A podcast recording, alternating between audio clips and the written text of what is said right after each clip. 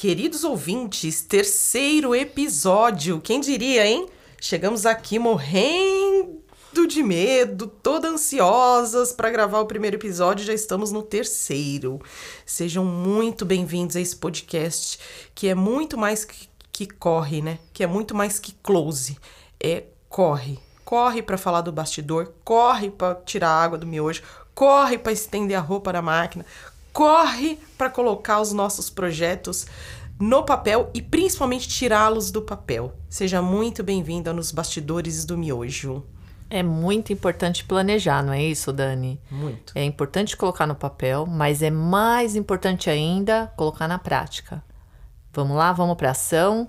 Eu sou a Mônica Mota e esse é o Bastidores do Miojo. Sejam muito bem-vindos. Hoje nós vamos falar da gestação ao retorno da licença maternidade. Como é que a gente encara, hein? É, como é que foi, Mônica Mota, para você esse retorno, né? Eu acredito que depois do que você contou no terceiro episódio, no segundo episódio, é, essa essa Mônica que voltou para o ambiente corporativo foi uma Mônica que voltou mais empoderada. Como é que foi isso? É, a Mônica voltou muito diferente. É, mas falando um pouquinho antes do retorno, né? Logo que eu saí do hospital, aliás, logo que a Amanda nasceu, eu peguei ela nos meus braços e eu pensei, daqui a sete meses eu vou ter que deixar ela. E aquilo, Dani, aquilo me doeu tanto. Aquilo mudou o meu interior de uma forma e ali veio a cobrança. Será que é isso mesmo que eu vou fazer? Será que isso é o correto? Será que deixar minha filha é, era aquilo que eu tinha mesmo que fazer e aquilo me doeu, aquela dúvida? Deixa pra gente, deixa eu pegar um gancho, porque isso é importante demais, né? É, são as dores divididas, né? As dores iguais, que a gente também já falou, que nós temos o brilho no olhar, mas nós também vivemos as mesmas dores. Coloca na, lá nas nossas redes sociais, no arroba Danielitrize, no arroba... Chiquimam.oficial. Como é que foi o teu retorno de licença, né? Você sentiu essa dor? Você não sentiu essa dor, que é uma outra coisa que, eu, que depois eu quero levantar. É, como é que foi para você? Diga, Mônica. E aí, Dani, é, foi uma dúvida que eu tive que lutar contra ela. Porque ali tinha a Mônica mulher, a Mônica que amava trabalhar, amava estar tá contribuindo, amava perter, pertencer, né? Aquele ambiente de trabalho, é, é, desenvolver atividades, mas também tinha a mãe da Amanda. Eu não era só a Mônica profissional, ali já tinha uma mãe. Então, é, esse momento de você retornar para o trabalho, eu acho que é o momento divisor de águas né, na vida de qualquer mulher. E uma coisa que eu sempre falo, eu fui muito bem acolhida durante a minha gestação. Eu fiquei os três primeiros meses afastadas, porque, aliás, afastada, porque eu passei muito mal. E quando eu cheguei no ambiente, é, o pessoal assim me acolheu de uma maneira em que eu fui promovida, grávida. Nossa. Eu tive a maior avaliação de desempenho da empresa e eu ainda ganhei prêmio. Então, assim, tudo que tinha de reconhecimento eu ganhei. E mesmo assim, no momento de eu retornar, me doeu. Só Você que, pesou. Muito. Só que a maneira que eu fui tratada pelos meus gestores, os meus colegas de trabalho, durante a minha gestação, me deu forças para eu voltar. Eu sabia que ali era o meu lugar. E também pelas minhas colegas de trabalho que já tinham passado por aquilo. Então eu fui preparada, né? Eu fui preparada para voltar, né? Eu já tinha assim a certeza de que se eu precisasse de alguma palavra, de um apoio, eu teria ou se eu precisasse me ausentar, eu também poderia. Eu acho que isso é muito importante. A maneira em que a gestante ela é tratada ali naquele período no trabalho vai determinar se ela vai voltar ou não. Porque se for é, momentos muito difíceis, juntando com o momento mais difícil da vida da mulher, que eu sempre falo isso, que é deixar o bebê, porque você se sente uma má mãe por estar tá fazendo aquilo, Sim. você não volta. Você simplesmente não volta. Tem tudo, tudo, tudo a ver, Mônica. Tudo a ver o que você está dizendo. Assim, fala muito sobre é, a minha história, especialmente o final, né? Porque nossas histórias nesse, nesse contexto é, tem um contraponto, né? São bem avessas. Porque como é gostoso te ouvir contar esse relato. E quem dera né, que esse relato fosse o relato de toda mulher que decide engravidar.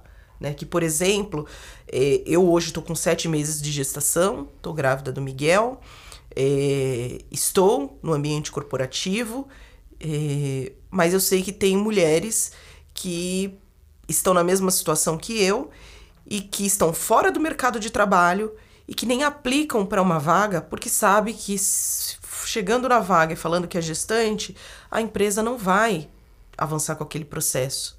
Né? E aqui, assim, nós não estamos é, é, criando nenhum estigma em torno da companhia, da, da, das empresas. Né?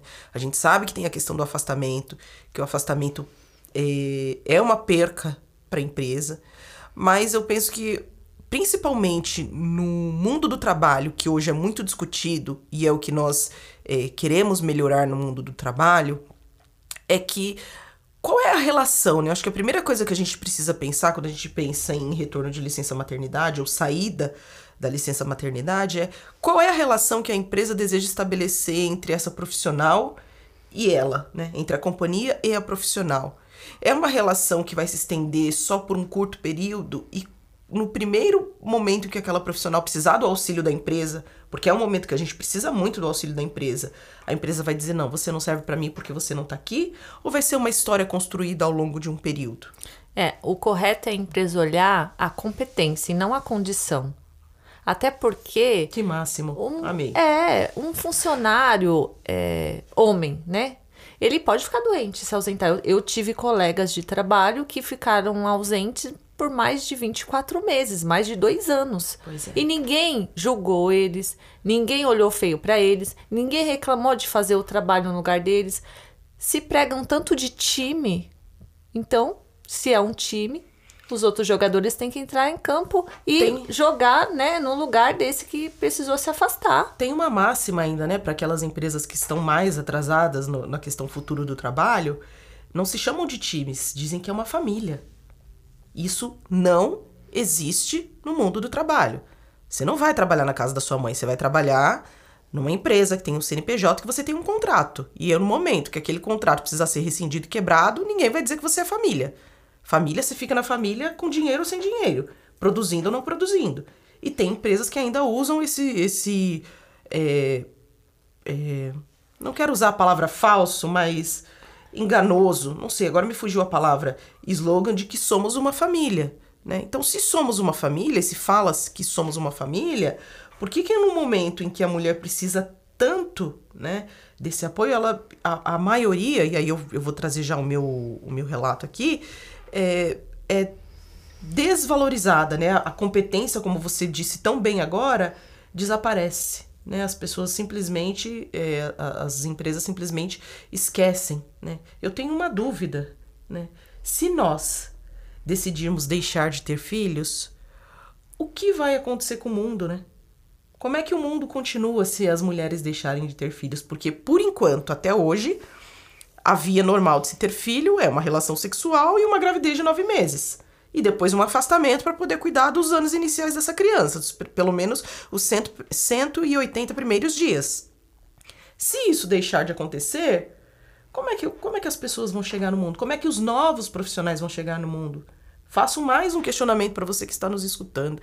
Se a mãe, por exemplo, de alguém que eu admiro muito, Barack Obama, não tivesse pensado isso, o que, que seria? Albert Einstein, Se a né? mãe do Albert Einstein, né? Se já fosse Exatamente. tempos em que fosse A minha mãe, a delas. sua mãe. Pois é, pois é. A sua mãe que está nos, nos escutando, né?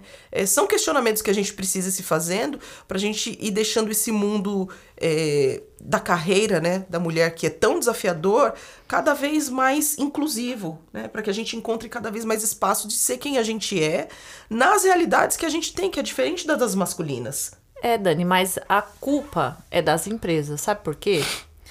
Porque elas não criam políticas para deixar justo, né? Para deixar um ambiente que acolha a mulher, independente do que os outros vão pensar ou não. Porque eu posso ter um colega de trabalho que pensa de uma forma, mas ele é obrigado a cumprir a política da empresa. Por exemplo, é, se você tiver com o seu bebê e ele acordar a noite toda e você fica lá tendo que ver, né? Troca, dar mamar. No dia seguinte, você vai estar cansada lá no seu trabalho. Sim. E o seu colega de trabalho, homem, que dormiu a noite toda, vai estar lá, sentado do seu lado. É justo que você e ele é, possam ser avaliados da mesma maneira? É justo isso? Que o gestor cobre da mesma maneira, que crie metas da mesma maneira? Não. Então, para a gente conseguir mudar isso, né? Mudar esse cenário, é o que eu sempre falo, alguns, algumas lives também que eu já participei, alguns cafés com empresas, que as empresas precisam criar políticas. Por exemplo, um day off é, a cada três meses para uma mãe, né, que acabou de voltar de licença maternidade, para ela poder tirar no dia, né, que o bebê não dormiu bem à noite, por sim, exemplo, que sim. é pouco, ainda é pouco, porque as pessoas têm aquele preconceito de achar, poxa, já ficou seis meses fora, sete meses, né, juntando com as férias, e ainda tem que se ausentar para levar o bebê no médico, tem que se ausentar porque a criança está se adaptando na escolinha, então assim é uma vida. É, é a formação do ser humano. E cada um tem ali o ritmo. As crianças não são iguais, como os pais também não são. Só que se as empresas não criarem políticas para que os outros funcionários é, saibam lidar com isso. E respeitar, né? Exatamente. Respeitar o seu colega que está naquele momento fica injusto, né? Não, não fica, vamos dizer assim, leal, né? Sim. Você falou das empresas, né? E aí eu já é, aproveito aqui para colocar esse contraponto, né? De, de, de novo, como foi gostoso ouvir o teu relato de licença, de, de quando você estava grávida, e o meu, né? É, primeiro, as empresas são feitas de pessoas, né?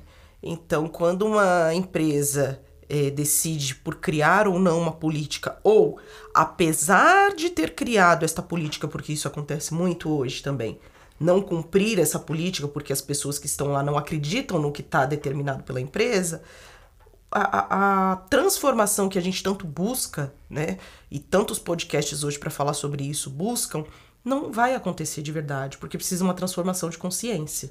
Né? E aí eu vou além do CNPJ e chego em cada CPF que trabalha naquela empresa. Né? Então, é, é, hoje, essa é a minha segunda gravidez.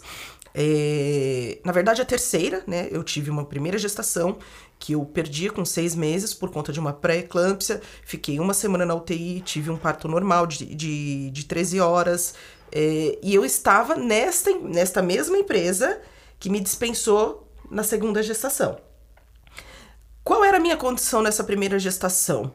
É, eu sempre trabalhei na área de finanças, é, tinha uma interação muito boa com o meu gestor, é, nessa primeira gestação que não evoluiu, eu precisei ficar. Eu tive é, quatro meses de licença, saí do hospital com quatro meses de licença, porque foi um processo muito é, denso, difícil. É, enfim, saí de lá com, com a licença de quatro meses, mas acabei não ficando. Diga. Mas é porque você tem o direito, né? A gestante, ela tem o direito à licença. Você tinha a licença, sim, né? Sim. Independente, infelizmente você perdeu o bebê, mas você tinha direito à licença. Sim, mas eu tava, eu tava tão dentro daquela organização, Mônica, naquele momento, que para mim, hoje eu vejo que não. Hoje eu teria respeitado mais o meu luto. Mas naquele momento, para mim, e muito pelo meu chefe, ele tava para sair de férias, eu sabia que não tinha ninguém para ficar no lugar dele, quem ia ficar era eu eu falei, eu vou voltar. Porque eu vou ocupar minha mente e eu vou continuar produzindo. E voltei. Antes de, da finalização dos quatro meses. Acho que eu cheguei a ficar um mês, um 20 dias em casa. Eu não me lembro certo, mas eu não cumpri a licença dos quatro meses, né? E voltei, continuei trabalhando, continuei desenvolvendo. Enfim, essa foi a primeira gestação. Na gravidez da Luísa, que foi a segunda, é, eu já estava controlada, já sabia que eu tinha pressão alta, me tornei hipertensa. É, eu estava, qual era o meu momento dentro daquela organização, né? Quando você fala de competências. Eu tinha acabado de sair de um coaching que, que me mostrou um pouco dessas habilidades, daquela pergunta que eu, que eu falei em alguns dos episódios. O que eu faço de bom e qual a minha habilidade? Eu ainda não tinha conseguido chegar nessa pergunta, mas eu estava vendo que tinha alguma coisa de diferente em mim, além de entregar planilhas de Excel, que eu, que eu queria fazer coisas diferentes. Então eu tinha acabado de propor dentro daquela empresa é, um projeto que se chamava Pessoas e Processos e que tinha o objetivo de fazer com que as áreas conversassem. Porque apesar de ser uma empresa é, pequena, média, pequena, média, é, as áreas tinham muita dificuldade de, de comunicação, e isso formava ruído, e o processo não fluía, e tudo mais, né? O que a gente já conhece do, do ambiente corporativo, que onde a, a comunicação não é clara. E eu tinha acabado de apresentar aquele, aquele projeto para a empresa inteira. A empresa comprou aquele projeto. Eu já estava com a barriga aparecendo, lembro que saí de férias.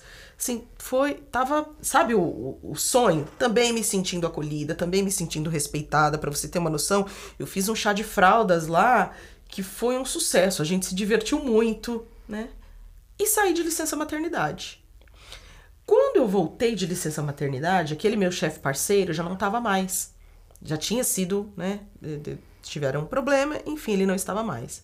E tinha uma outra pessoa que hoje eu vejo com clareza que esperava de mim coisas que eu não fui preparada para dar naquele, naquele cargo, naquele momento, com aquele sistema, né? Então a gente precisa entender, eu estou falando tudo isso porque a gente precisa entender o contexto que a gente tá quando as coisas acontecem com a gente, porque senão acontece exatamente o que aconteceu comigo, Mônica. A gente vai para um lugar de inferioridade e a gente acha que a gente não vai ser capaz de fazer mais nada na vida a não ser trocar fralda e dar o peito. Não, tá? Não que isso seja algo pequeno. Não é isso. Hoje eu sei que o meu papel, eu eu, particularmente, sei que é, existem N é, pensamentos a respeito disso, mas eu, Daniela Trise, penso que hoje o meu maior papel é formar um ser humano. Né? Mais do que esse podcast, mais do que aquilo que eu faço na companhia em que eu atuo. Eu fui chamada, eu escolhi formar dois seres humanos. E para mim, não tem missão mais bonita na vida do que isso. Mas, dentro desse contexto, existe uma outra vida, porque é, é, especialmente a mãe de primeira viagem, acha que tudo para, né? Engravidei, o mundo parou para ver minha barriga. Doce ilusão. O mundo não tá nem aí, meu bem. O mundo não tá nem aí. Você que não lute na fila do prioritário. Pois, oh, vai ficar para trás. Ô, oh, Mônica, todos os dias você precisa dar uma cutucadinha em alguém lá no banco preferencial para as pessoas verem a sua condição. Porque se você não fizer isso, você não é respeitada. Né? Infelizmente, nós temos vários vieses dentro e fora das organizações, por isso que eu falei das pessoas. Né? Por isso que eu falei que é importante ter políticas e regras. Sim, mas essa política, e aí eu, eu vou deixar para falar disso. É, deixa, deixa só eu finalizar essa questão da, da primeira gestação em uma empresa e essa gestação do Miguel agora em outra, para falar das políticas. É, voltando para a finalização da, da gestação da Luísa, então eu estava nesse momento, saí de licença quando voltei, o meu chefe não estava mais, e aí é, vi que as coisas estavam diferentes, né? Sabe quando os e-mails não começam a chegar mais, quando você não é mais chamada para as reuniões. Começou a ser excluída. Quando né? você é, é, sente que tem alguma coisa diferente no ar. Até que, claro, né? Um dia me chamaram na sala e a desculpa, porque foi uma desculpa, né? que a minha gestora na época me disse é que eu estava sendo desligada por conta. Sempre tem a questão é, é, salarial é, e que eu teria mais tempo para ficar com o meu bebê, né? Mas em nenhum momento ali eu fui perguntada se eu queria esse tempo para ficar com ela, se eu podia ter esse tempo na questão financeira para ficar com ela se eu tinha uma rede de apoio que me ajudaria, então eu poderia continuar meu trabalho. O que, que eu queria? Simplesmente foi uma decisão que, decisão que já estava tomada. Né? E aí você vai para casa com aquele sentimento de é, é, frustração, né? É, eu, por exemplo, demorei 10 anos para engravidar. Casei, demorei 10 anos, fiz várias coisas, pude viajar. E quando minha filha chegou, eu achei que eu pudesse dar tudo que o dinheiro podia proporcionar naquele momento. E aí, quando te falta essa, essa sensação, de novo, você cai na sensação de, de inferioridade, né? E aí eu fiquei dois anos, né? Eu não acreditava que nós pudéssemos ficar tanto tempo para voltar para o mercado. Eu fiquei dois anos, né? Estamos aí no Brasil com quase é, 14 milhões de desempregados, infelizmente. E aí foi quando eu abri os meus olhos para o empreendedorismo. Hoje eu vejo que foi uma das melhores coisas que me aconteceu, se não a melhor, né? Que fez eu olhar para o mundo do trabalho de uma outra forma, eu já falei aqui no, no segundo episódio do meu Manifesto ao Trabalho, e me fez olhar para mim enquanto pessoa, que era algo que eu não olhava antes. é, pessoa no mundo do trabalho. Mas é, as, as dificuldades vêm e vamos combinar, não é romântico. Ô Dani, de tudo que você está contando aqui, o que mais me doeu é que você foi desligada por uma mulher com uma desculpa que a gente Acho sabe. que isso- não sei nem se ela acreditou. Nossa, é doído, né? É. Porque assim, a, a mulher, ela deveria ter empatia, porque afinal ela também gera, né? Pois é, pois é. Mas, Mônica, nós vivemos muita, muito num, num, num tempo tão avançado em que ainda tem muito viés e muito tabu para quebrar. E aí eu já passo para essa segunda gestação, né? Fazendo um comparativo dessa segunda gestação. Hoje eu trabalho numa companhia que tem as políticas que você falou, por isso que eu quis deixar para falar delas agora, que inclusive é, tem até uma sala de amamentação lindíssima. Ah, sensacional. É, é, tem as poltronas, que inclusive eu já usei agora, né? Trabalhando, eu trabalho home office, mas é, preciso me deslocar, é longe, então depois do almoço dá aquele sono, aí eu vou, tiro uns minutinhos do meu almoço e descanso nessas poltronas. É, mas, é, e é claro que isso não se estende a todos os, os colaboradores, mas você vê que ainda falta é, que é essa consciência que precisa ser criada no CNPJ, tá? Não tô falando do. No CNPJ, não, desculpa. No CPF, é, precisa.